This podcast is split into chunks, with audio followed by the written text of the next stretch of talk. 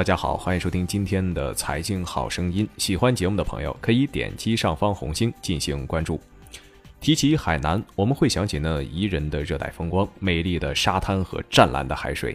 尤其是到了冬天，在寒冷中瑟瑟发抖的人们，总是盼望着去海南重温一下光膀子赤着脚的滋味儿。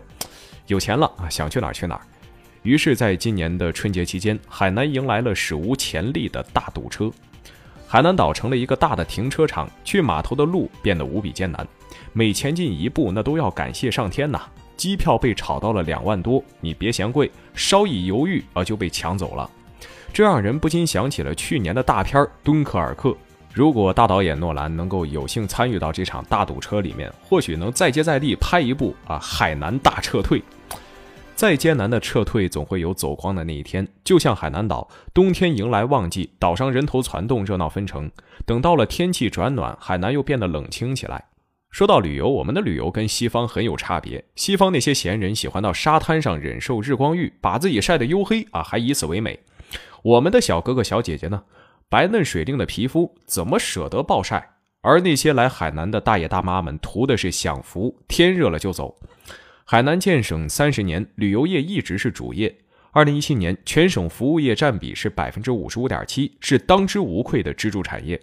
但海南的痛点也非常的明显，旅游季节性太强，一会儿涝死，一会儿旱死，忽上忽下的波动，让海南成了候鸟的栖息地，难以吸引愿意来定居的人。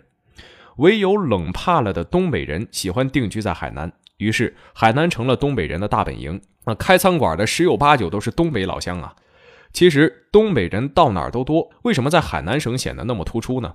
因为海南人本地人少，其他地方的人像候鸟不愿意久留，只有东北人安心扎营于此。东北老乡热情豪爽，正符合海南的气候。但某些老乡却有个不好的毛病：宰客。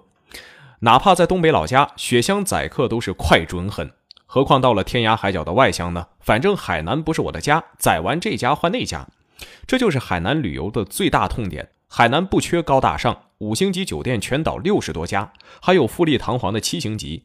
但离开酒店，就是遍布街头的小饭馆，一股怕意油然而生。不解决痛点，海南的可持续发展就没有着落。其实啊，办法早就想出来了，那就是国际化。零九年的最后一天，海南省获批建设国际旅游岛，争取在十年的时间成为世界一流海岛休闲度假旅游胜地。这是一个大招，海南有野心，借着政策的东风，放眼全球，是要赶超迪拜。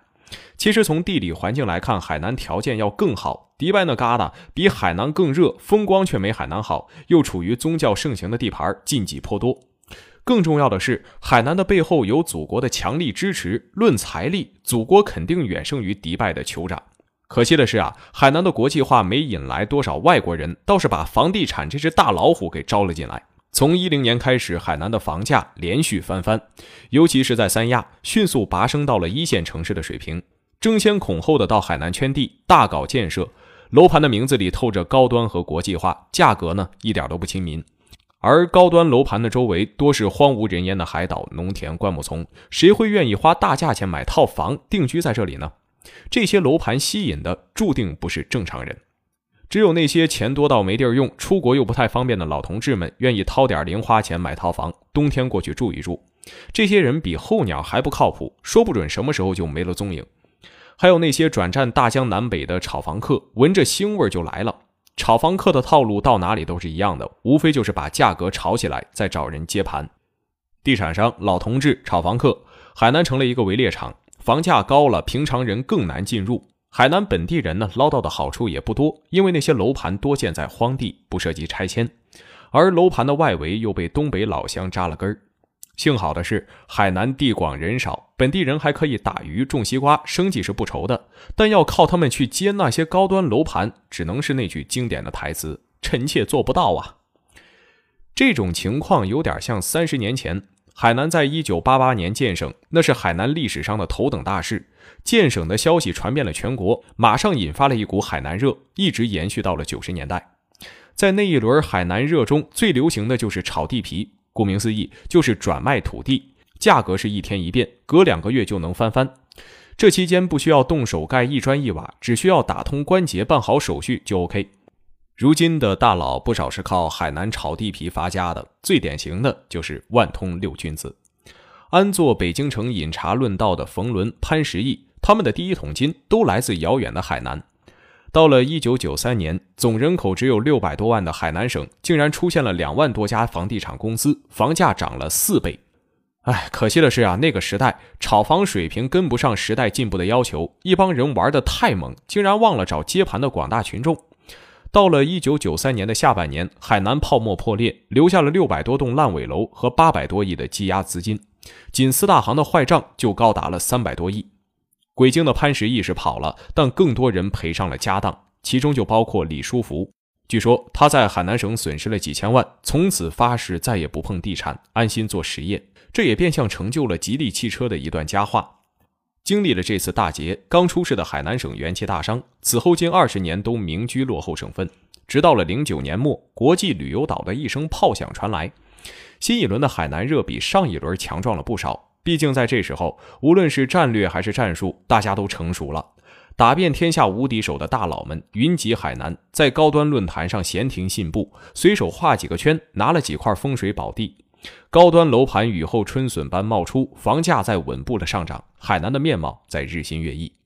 但击鼓传花玩的再久，也总得找人接呀。跟九十年代相比，海南常住人口增加不多，只有九百万，相当于把一个二线城市的人口放在了广袤的海南省，房价根基根本就不牢。继续靠那些离退休的老同志及其亲属吗？哎，时代变了，这伙人也不容易，掏钱买房的动静太大，不敢玩了。怎么办呢？到底该怎么办呢？炒房客心急，地产商心焦，海南的有关单位呢更心焦。但凡有头有脸的，谁家在三亚还没个两三套房呢？又是一声炮响，建设海南省自由贸易试验区的消息传来，激动了人心。天天等，天天盼的海南领导泪飞顿作倾盆雨下。不要笑话这位数度哽咽的领导，弹幕里很多人都纷纷表示啊，我也哭了。男儿有泪不轻弹，只因未到激动处啊。试想一下，如果突然来了个消息，你老家秒变直辖市，而你在的老家还有上千平米的老宅，那种滋味你感不感动？想不想哭？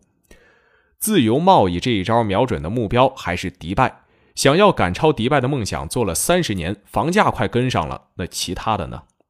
迪拜虽然地方小，又在不毛之地的大沙漠，气候炎热，却吸引了来自全球两百个国家地区的人长期居住。其中，在迪拜的华人就有三十多万，设施完善，服务周到。迪拜不仅有了最密集的度假酒店，还成为了时尚之都、贸易枢纽。这些软实力，海南的东北老乡那还需努力啊！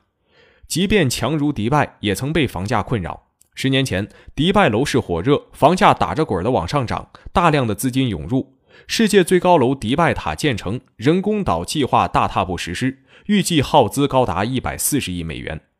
后来，由于国际金融危机，被全世界看好的迪拜房价泡沫也破了，房价近乎是腰斩。人工岛计划搁浅，许多投资都打了水漂。